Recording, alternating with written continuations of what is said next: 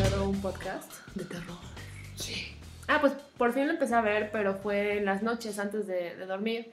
No Y, y primero escuché el que me habías recomendado y me gustó, entonces ya dije, voy a, voy a escuchar todos los capítulos. Y empecé por el primero, que la verdad no está tenebroso, habla sobre unas No, asesinas. está tranquilo. Ujú, Pero me quedé dormida escuchándolo y pues yo creo que se quedó en mi mente. Y esa vez, esa noche soñé, creo que era tu casa y yo no sé por qué iba y había más gente, amigos o mis familiares, no sé, pero estabas tú. Y el vecino, ya no recuerdo bien el sueño, pero el caso es que el vecino era malo, era como un asesino. Y no sé si nosotras o alguien o alguien que estaba con él terminaba matándolo, pero lo descuartizaba y lo, y lo dejaba fuera de su departamento. O sea, nosotros salíamos y lo veíamos, pero yo no, no sé si estaba, eh, si temíamos que algo más pasara o si sabíamos que él iba a regresar a la vida. Entonces me da así como, yo te decía, ya vámonos, y tú no querías dejar tu departamento. Ya no recuerdo qué pasaba, pero el caso es que la persona estaba ahí toda... O sea, solo recuerdo, o sea, no estaba sangrando, pero era como el torso y la cabeza, pero no, no tenía extremidades.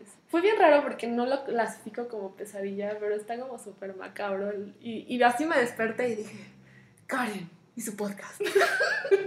Casi como Drácula así de, el podcast. En fin, ese es mi hermoso, mi hermoso relato sobre una pesadilla que tuve. Y con eso les damos la bienvenida a un episodio más de Mal Gusto, en donde las malas películas finalmente obtienen el reconocimiento que se merecen.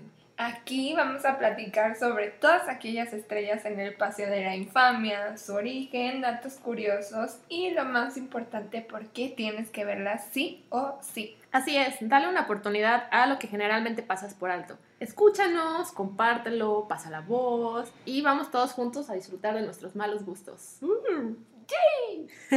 Que además tenemos muchos. Oye, pues el día de hoy que estamos estrenando este episodio, que es eh, 26 de septiembre de 2019, hoy se cumplen 50 años del estreno de uno de los álbumes, álbumes, así se dice, son extraños, más famosos de toda la historia de la música, Abbey Road. de los Beatles. Si no saben cuál es el, el álbum de Abbey Road, no sé qué están haciendo en este planeta.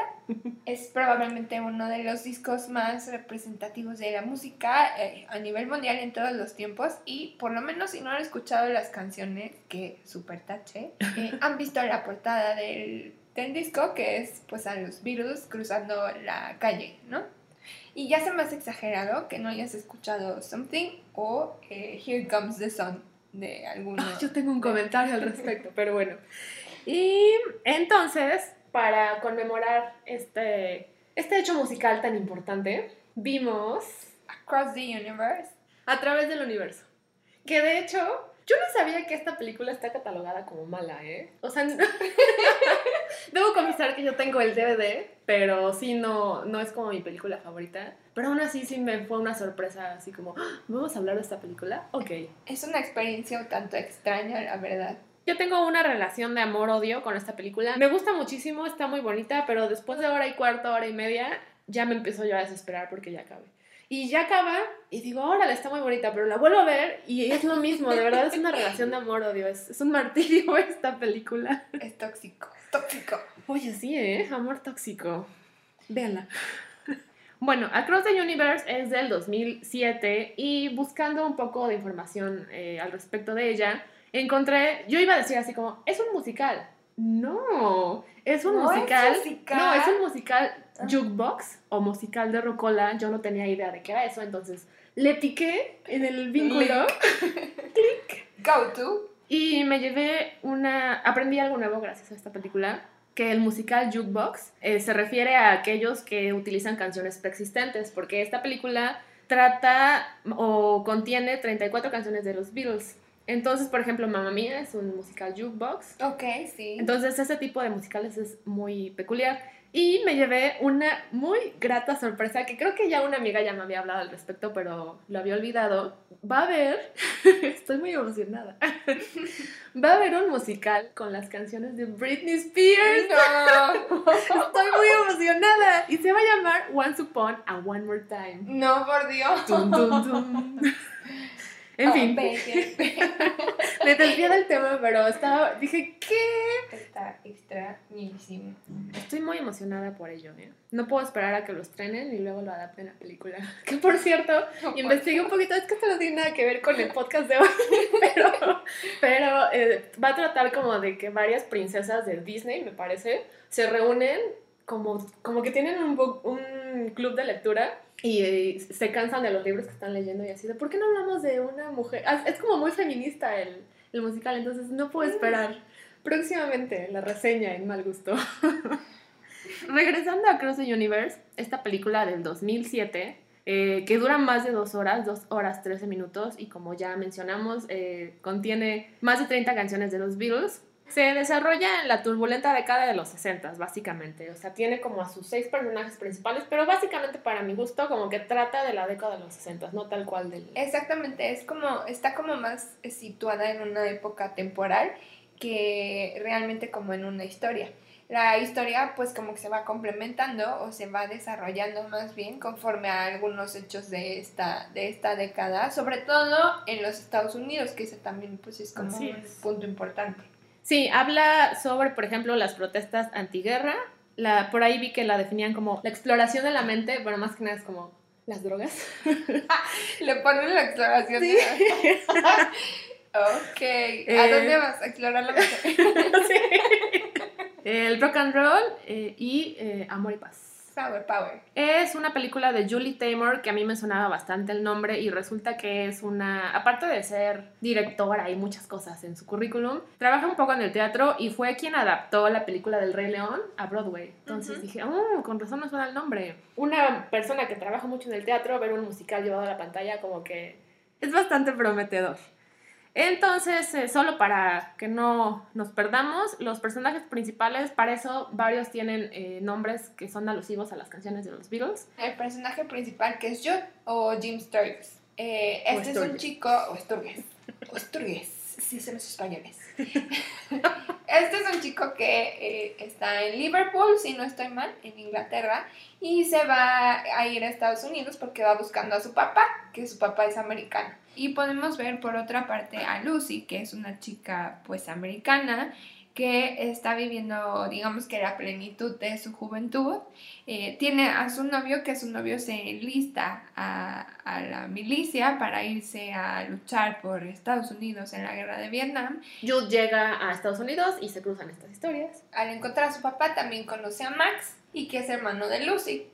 Se hacen muy buenos amigos. eh, Max invita a Jude a su casa y ahí conoce a Lucy y a mucha más. Sí, y ahí a, este, a lo largo de 40 minutos se van presentando más personajes, eh, como son Sadie, que es una mujer ya un poco mayor que termina siendo como la casera de, de ellos tres, ¿no? De- de Exactamente. los jóvenes. Luego se le unen Jojo, que es un guitarrista de más o menos contemporáneo de Sadie, y terminan ellos también teniendo su historia de amor. Prudence, que es una chica que sale de ahí de la nada, como la verdad como muy añadida la historia, pero como bien decías, básicamente es una historia superflua que se desarrolla en los 60 Así es. Lo están como actores eh, Jim Sturgis, Evan Rachel Wood y Joe Anderson, en los más este, conocidos. Y también hay unas apariciones especiales de Bono y Salma Hayek. Y Salmita Hayek. Fue una gran sorpresa como ver que esta película la podíamos analizar en este podcast porque es considerada mala. Porque eh, de hecho a mí, me- o sea, siento que, el- que la única detalle en contra es que es muy larga, extremadamente larga, como es muy cansada. Así que tuve que buscar por qué la criticaban. Y dicen por ahí que es una historia completamente cliché, que es una historia de amor muy predecible y que básicamente es una idea tonta que fue llevada a cabo inteligentemente. Entonces dije, ok, entiendo eso perfectamente. Leí una crítica de uno de los top critics de Rotten Tomatoes que decía que los Beatles ya habían sobrevivido a un intento de hacer los kitsch en 1978 con una versión en cine de eh, Sgt. Pepper's Lonely Hearts Club Band y que lo único que hacía esta película era que él se preguntara qué habían hecho los Beatles para merecer Across the Universe. Así es que con eso ya no leí ninguna otra Sí. review, me quedé fría. Sí, eh, la verdad es que o sea, sí es una película difícil de digerir, definitivamente. A mí me gusta mucho y esta es apenas la tercera o cuarta vez que la veo. Pero a la hora de que vimos que se cumplían años del disco y, y tú dijiste, hay que ver Across the Universe, yo pensé así como, pero será, o sea, es mala. Y ya que vi que sí dije, ¿qué? En fin, eh, ¿por qué verla? Yo siento que la primera escena donde sale Jim Starks es muy buena, además de que viene acompañada con una de las canciones pues que más me gustan a mí y que justamente, así como para cerrar el tema del día de hoy, es la canción de Something que viene incluida justo en el disco de Abbey Road. Entonces, eh, pues es una versión muy, muy, muy cortita, pero muy bonita y siento que de ahí como que te engancha pues bastante bien, aunque lo bueno viene después. Qué bueno, a mí me gustan los musicales en donde lo primero que sucede es una canción, como que te deja bastante claro que estás viendo un musical. Totalmente. Después, la verdad es que es una, es una película, yo no sabía que estaba catalogada como eso que dices de musical jukebox, pero sí es una, o sea, una película musical que todo el tiempo tiene música, o sea, todo el tiempo. Entonces siento que eso como que te lleva de un estado a otro muy fácilmente y se presta a estos cambios de escenas tan rápido, porque la primera escena es como súper tranquila y después llega un pachangón, ¿no? Pero, este, pues, pues la canción es muy buena y te muestra como los dos escenarios em, en los que se va a llevar a cabo la, la, película, ¿no? Que es una, pues estos como bares de Inglaterra que pues eran muy famosos sobre todo después de que se hicieron más famosos los Beatles, y el otro escenario como muy americano, entonces está como, como bonito porque sí te ambienta en dónde se va a llevar a cabo y como en qué época, ¿no? Por todo el vestuario y demás. Eso, eso está padre. Yo la verdad tengo que hacer ahí un pequeño paréntesis, rápido y pequeño. Yo disfruto mucho la película, pero odié bastante las como transiciones, las excusas para transiciones de una escena a otra, de, de un tema a otro como dices, o sea, que está bien que agarren la canción como para empezar una, una escena, una idea, pero de repente están, o sea, peleando y empieza una canción súper tranquila y te llevan a una escena bien amorosa. No sé, o sea, yo odié las transiciones de una escena a otra, tengo que mencionar. Como no sé bien cuál es la razón, más bien no tengo idea de cuál es la razón, pero siento yo que se pusieron a escuchar los discos de los Beatles o hicieron una lista de las canciones de los Beatles y dijeron, ay, quiero meter 100 canciones, no puedo, ok, voy a meter cuantas pueda. Y también por eso la película es tan larga. O sea, entiendo que quieren como retratar esa época tumultuosa de los 60 pero sí se siente como que a fuerza te querían meter cierto número de canciones, lo que también a mí me resultó como que me sintiera dispersa mientras veía la película. Estoy de acuerdo contigo en que las transiciones están como muy extrañas. De hecho, siento que no hay transiciones así como tal, o sea, es un corte abrupto de una escena a otra.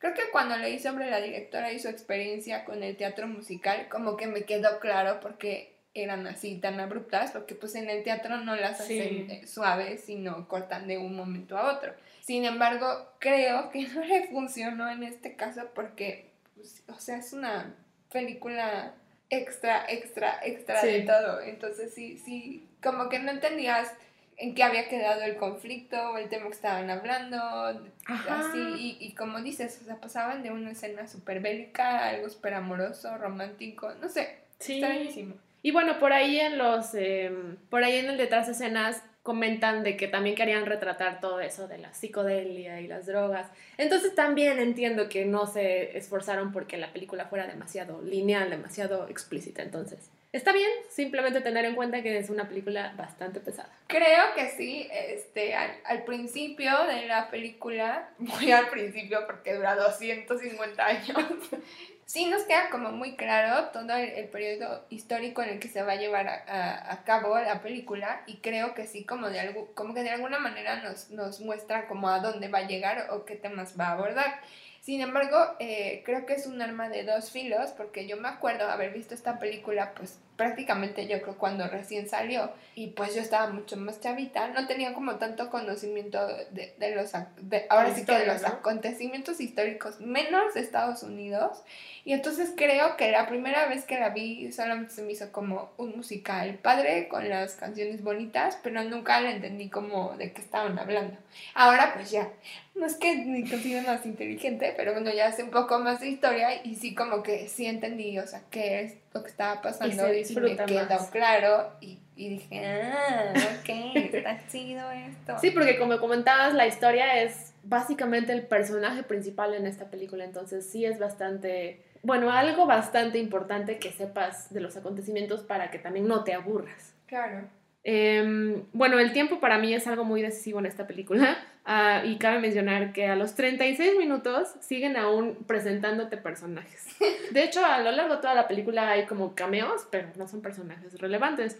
Y finalmente em, descifré eh, esta cuarta, tercera vez que veo la película que al, a los 60 minutos que presentan al personaje del Dr. Robert es un buen momento para tomarte un intermedio. Porque, bueno, es una hora, es un momento donde ya llevas bastante tiempo, básicamente estás a la mitad, estás por ver otra hora. Y además, sí, de verdad es un intermedio, porque es, o sea, sin spoilers, es un momento donde hablan sobre las drogas, es un, eh, una intervención musical como bastante incongruente, por así decirlo, con el resto de la historia. Entonces es un buen momento como que te despejes. eh, no, esta, esta intervención musical no trata de la historia, no va a tratar de lo siguiente que vas a ver. Entonces es un buen momento para hacer una pausa en la película y regresar después para retomarla. Entonces, Estos tips no se los vamos a cobrar, por supuesto, solamente son para que ustedes, los fans de Mal Gusto, se lleven estas experiencias valiosas después de cuatro vistas de película de dos horas cada. por mí. y bueno, eh, nada más para eh, terminar con esta intervención sobre el tiempo. la película dura más de dos horas y a la hora 48 minutos sale Salma Hayek. Entonces, Por si se estaban preguntando cuándo caramba va a salir No. Salma Hayek. no me refiero a que a pesar de que ya casi vas a terminar la película, vuelve a salir otro personaje. Entonces, ah, Si quieren ver a Salma Hayek o si no la quieren ver, ya les dijimos más o menos a qué, en qué etapa. esa fue mi eh, intervención sobre el tiempo. y la película. Eh, cosas muy rescatables para mí de la película fueron eh, principalmente cómo utilizaron la música para tocar ciertos temas a lo mejor relevantes en aquel momento que quizás no estaban como establecidos en la canción, es decir, no era la finalidad de la canción y aún así las adaptaron como muy bien, Eh, sobre todo cuando hablan, por ejemplo, de la preferencia se- sexual de Prudence y la canción con la que lo hacen, ¿no? Y todo, todo el tema que, que abordan, que nos habla mucho también como de la época, de todo lo que venía con la liberación sexual y, y todas estas, pues no me gustaría decir auge, porque suena como si fuera moda, pero cuando se empezó a tener como más libertad de, de que las personas con otras preferencias eh, sexuales pues fueran como más abiertas al respecto, ¿no? Entonces eso, eso estuvo padre, eso me gustó. Sí, en general como que reinventaron bastantes de las letras y eso estuvo muy padre. También la, la canción de I Want You está súper... Me encanta. Ay, cu- cu- ah, wow, profunda, súper profunda, súper semiótica. No sé si es una descripción, pero está muy padre esa, ese, ese número. Pero suena a que es descripción. Si te gusta la música de los Beatles, creo yo que es un must esta película. Si te gusta la música en general, son muy buenas adaptaciones, eh, modernizaciones. Y si no eres fan de los Beatles, primero déjame que te dé un pellizco porque no es posible. Y segundo, quizás es la mejor manera para que te puedas introducir en la música de los Beatles porque sí, son adaptaciones muy modernas, muy bonitas, muy agradables. Y si nunca los has escuchado, a lo mejor por aquí puedes empezar y descubrir que te gustan dos o tres canciones y ya después buscar las versiones originales. Ojo, no es lo que yo les recomendaría porque yo sí soy muy fan de los Beatles y las eh, versiones originales son las más bonitas, pero bueno, sí es como más amigable, por decirlo Sí. de alguna manera, para que lo puedas empezar a descubrir. Veamos juntos la película, una vez más.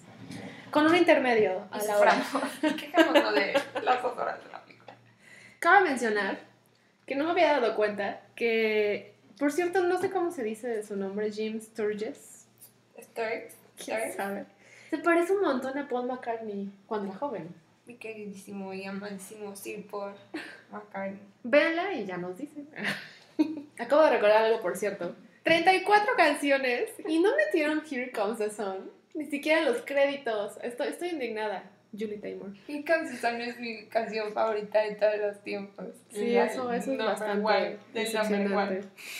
En fin, ya que los desanimamos, ya que los Y esas son las razones por las cuales ver la película. Eso sí, eh, una de las cosas que me llamó mucho la atención, además de que obviamente les estamos platicando que está súper, súper, súper, súper ambientada en los años 60 y 70 por ahí ya un poco al final, eh, como que sí había muchas cosas que me hacían, no sé, que me, me, me lucían como familiares y no sabía yo explicarme por qué, pues no soy sesentera, ¿verdad?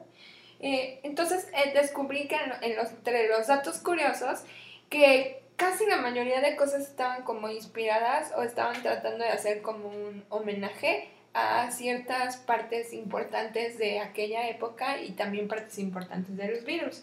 El primer grupo que, que nosotros vemos en, en, Inglaterra, cuando todavía Jude está allá, antes de irse a Estados Unidos, está inspirado en The Quarrymen, que es el grupo fundador de The Beatles. Así es como ellos empezaron eh, en el ámbito de la música. Después nos encontramos a Sadie, que está inspirada en Janis Joplin, que es una de, los, de las cantantes, pues, muy, o sea, súper icónicas de la música, pero más de la época. Jojo está inspirado en Jimi Hendrix e incluso hacen una escena en donde se ve completamente el look de Jimi Hendrix. Eh, Bono, que es el Dr. Robert en la película, está inspirado en un doctor que, doctor entre comillas, que existía, que, que era parte de los Merry Pranksters que era un grupo que en los 60 se dedicaban a predicar así tal cual la experiencia psicodélica por todo el país. Así es que si hay alguno de estos que te parezca familiar o que sientas que has visto en algún otro lado, seguramente es porque, pues de alguna manera, como que sí existieron. Uh. Uh. Y una cosa muy padre de, hablando así como de que me voy a enganchar y me voy a seguir así como... Primero que hay muchos arreglos musicales que estaban como hechos para que se conectaran unas canciones con las otras, entonces tienen como cierta secuencia. Y así como que le pusieron un número, dijeron 34 canciones, pero por ahí pueden, si ustedes son muy fans de los Beatles, encontrar que hay algunos arreglos en donde no cantan, pero la música o la melodía es de alguna otra canción. ¿Y Here Comes the Sun? Y Here Comes the Sun. Y sus luces, ni sus luces. Eh, ya para terminar con mis datos curiosos de fanática de los Beatles, mal plan. Ah, vaya. Yo tenía mucha curiosidad sobre saber qué habían opinado los... Todos los Beatles. Yo tenía mucha curiosidad por saber qué opinaban los Beatles. La Ouija.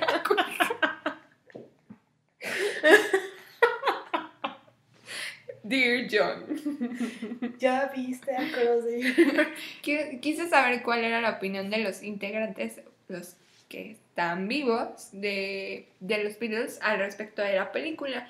Y encontré específicamente que Paul McCartney y Yoko Ono mantuvieron siempre mucho contacto con la directora eh, para saber pues como que cómo le iba y darle así como, como mucho apoyo a ella, a la película y cuando se lanzaron cuando se lanzó la película, pues también este, hicieron como, como promoción de la misma. Eh, la directora hizo una proyección, digamos que privada con Paul McCartney y dice que estaba muy nerviosa porque pues obviamente lo tenía ahí, que cuando empezó la canción de On My Loving y vio que Paul McCartney estaba como cantando junto con la canción, se sintió un poco más aliviada. Y cuando terminó la proyección, ella le preguntó pues qué, qué cosa no, que si había algo que no le gustara, que casi casi como que si quería que podían hacer alguna edición y que él simplemente le dijo what's not to like entonces que ella ahí pues sintió como que su objetivo estaba cumplido. Sí, muy cierto, porque a pesar de, que después de ser estrenada la película fue criticada, pues esto a Julie Taymor no le importó porque como dices, tanto a Ringo Starr, Paul McCartney, Yoko Ono y Olivia Harrison, que es la viuda de George Harrison, eh, les encantó la película. Entonces con esto la directora se siente pues más que realizada, ¿no? Hasta aquí llegamos con nuestros datos curiosos. Hasta la próxima. Intermedio. Pueden irse al baño, tomar, comerse unas palomitas o algo. Y, regresamos. Ahora sí, la pregunta que más nos gusta hacernos al final es: ¿esta película pudo haber sido peor? Pudo haber sido peor, Karen. Pudo haber sido peor. Ay, es una pregunta muy difícil. Piénsalo bien. Yo creo. Hasta, perdón, hasta me siento rara, rara preguntándolo. Como ¿Peor de qué? ¿De qué hablan? Pónganme a verla y pregunten. A ver, veámoslo otra vez y lo decidimos. Eh, ¿Cómo pudo ser peor? Yo creo que pudo ser peor sin los arreglos musicales, porque la verdad es que las versiones son muy bonitas. O sea, a lo mejor los puristas dirán, ay, es que las tuvieron que hacer igualitas, ¿no? No se parecen, eso. Pero la verdad los arreglos están muy bien. Creo que el hecho de buscar actores que sí cantaran bastante decente salvó mucho la película porque hizo que las canciones, al menos, y la música, pues estuvieran muy padre. ¿Cuál fue tu razón? O sea que si, que si la música hubiera estado mala o los arreglos hubieran sido malos, sí hubiera sido una muy mala película. Es que tenía ganas de decir, sí estoy de acuerdo, pero dije, ¿Qué? no me acuerdo qué dijo. ¿De qué estás hablando? Pero sí, sí estoy de acuerdo. Yo anoté, literalmente, si hubiera sido más larga.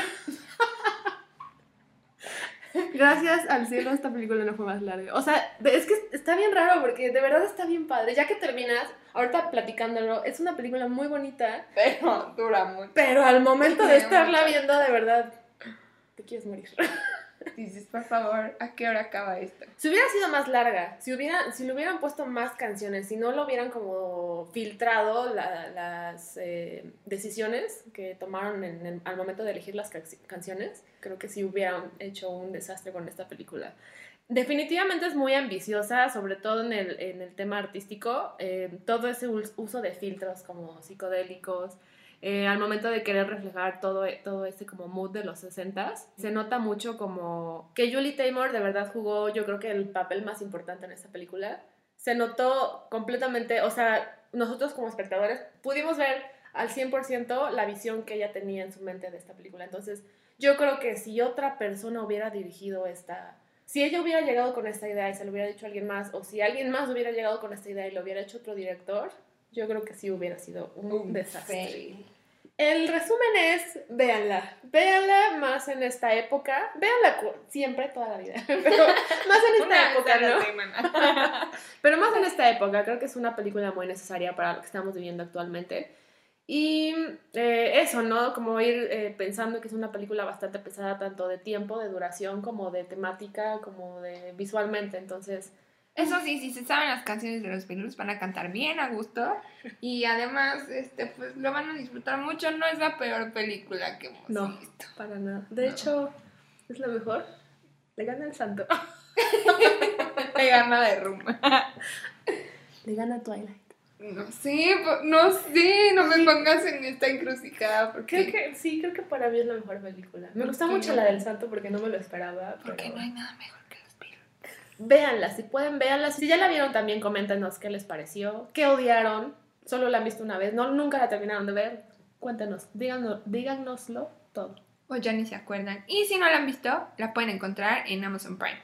O en mi casa. bueno, el DVD de Mac. Con 30 horas extras de contenido. Eh, y bueno, con eso creo que ya es un buen momento de terminar eh, de hablar de esta película. Y ahora pasamos al segundo intermedio. ¡Tarán! Eh, no, sí, pues con eso finalizamos eh, los comentarios sobre esta película. Definitivamente no es una pérdida de tiempo, No, para nada. pero sí necesitas bastante tiempo para verla. Y gana.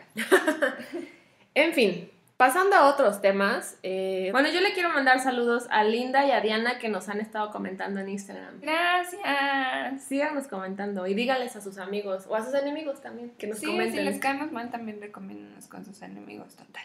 Y esperaremos aquí eh, muy... Ansiosas. Gracias. No estaba pensando en eso, pero me encantó. Esperaremos ansiosas al día en que Toño vea la película del santo porque nos había prometido que la iba a ver.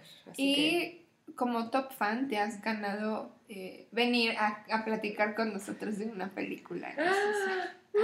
¿Qué les parece? Es un gran crossover. Acepto. Mal gusto y sus top fans. Acepto por completo. ¿Qué estás viendo actualmente? Yo les quiero recomendar una serie que ya tiene un buen ratito eh, en Netflix, ya sé, es que están muy buenas, yo no tengo la culpa. Eh, que ya tiene un ratito, ya saben que a mí me gusta darles recomendaciones como bastas para que no se queden en una temporada, así es que eh, esta tiene seis temporadas, se llama Chef's Table, está en Netflix y es una serie muy, muy, muy bonita. Primera recomendación, no la vean con hambre. Y segunda recomendación, pueden irla dosificando. Eh, ya les digo, tiene seis temporadas, así es que pueden maratonear o pueden llevársela tranqui. Cada episodio habla sobre un chef de diferentes países, continentes, eh, algunos tienen restaurantes, algunos no, entonces está como, como padre esa idea. Eh, abordan así como a grandes rasgos su vida y eh, sobre todo sus aportaciones en el mundo culinario.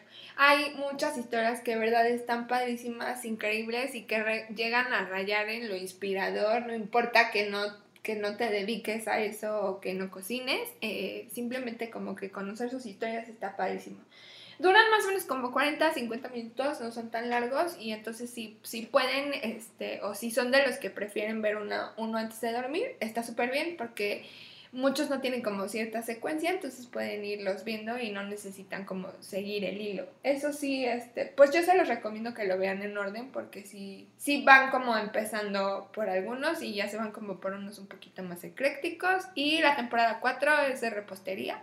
Entonces, este, está padrísimo, véanlo, se los recomiendo mucho, disfrútenlo mucho, está, está muy muy padre y coméntenos si ya lo ven ¿Qué les parece? ¿Cuál es su capítulo favorito? A mí me gusta el de Cristina, tú sí. Y ya. Vean. No puedo creer que me hayas ganado esa serie. Yo la quería recomendar desde hace mucho, pero como sigue vigente, yo dije, en algún momento donde no tenga que recomendar, voy a recomendar Chef Es muy buena, véanla. Es muy, muy buena. Y como dices, termina siempre con, con un mensaje muy inspirador. Y yo creo que si son, no sé, digamos que son 40 capítulos, menos, ¿no? Como 30 Sí, menos. Sí. tal vez menos. Yo creo que he llorado como con 20.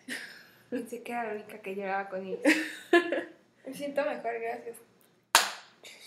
Bien, eh, yo, eh, bueno, si estás escuchando este episodio del día de su estreno, que es 26 de septiembre, eh, el día de ayer estrenaron la segunda temporada de Abstract, The Art of Design, también en Netflix. Si no lo estás escuchando el 26 de septiembre, pues debes saber que ya estrenaron la segunda temporada, entonces yo eh, quiero eh, recomendar esta serie. Ya tiene dos años la primera temporada que fue estrenada. Es, una, es un documental original de Netflix y básicamente habla del diseño en distintos ámbitos. Para esas personas como yo, que pensamos en cierto momento de nuestras tristes vidas, que el diseño pues es solo como dibujar, ilustrar, esculturas. Pues no, o sea, está súper interesante ver que el diseño realmente está a nuestro alrededor, a donde sea que miremos, como en el calzado, en los escenarios, eh, los autos. Entonces esto está súper interesante. Y por ejemplo, en esta temporada habla de Christoph Niemann, que es un ilustrador y que ha hecho varias portadas del New Yorker, de Tinker Hatfield, que es diseñador de calzado y que trabaja mayormente en Nike y es el creador de los Air Jordan 3, de E.S. Devlin, o S. Devlin, no sé cómo se llama. Ese es mi favorito. Es una artista y es una diseñadora específicamente de escenarios. Ha trabajado con gente como Beyoncé, Kanye West y Lord. Si te interesan lo más mínimo el diseño, los colores, como todo ese mundo visual, de verdad que es muy impresionante ver cómo el diseño es todo a nuestro alrededor, absolutamente todo. Y bueno, si ayer se estrenó la temporada, si recientemente se estrenó la segunda temporada, sí, definitivamente Abstract, The Art of Design, es una eh, serie que vale mucho la pena tu tiempo, en Netflix también.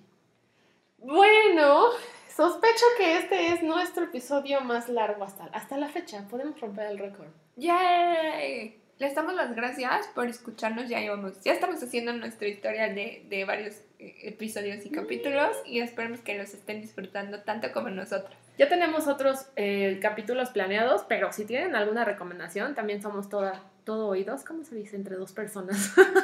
eh, somos todo ojos, todo leemos, todo... en fin, este, no me refería a eso, pero lo somos. Entonces... Somos lo que te manden. Mándenos, mándenos los... Perdón, es que ya hablamos como por dos horas hoy. Es que ya me pica la garganta. Estamos todas sudadas. No quieren saberlo. Recuerden, recuerden, recuerden que nos pueden encontrar en eh, em, Spotify como Mal Gusto y en anchor.fm. Y también pueden encontrarnos en Instagram como Mal Gusto Podcast. Síganos y ríanse con nosotros en nuestras imágenes. y bueno, por el momento es todo. Esperamos que se hayan llevado una moraleja. una reflexión profunda de esta película. No, está muy padre la película. Véanla si, si ahí tienen el tiempo y, los ánimos. Y hablen de Max si quieren que les el Ah, claro.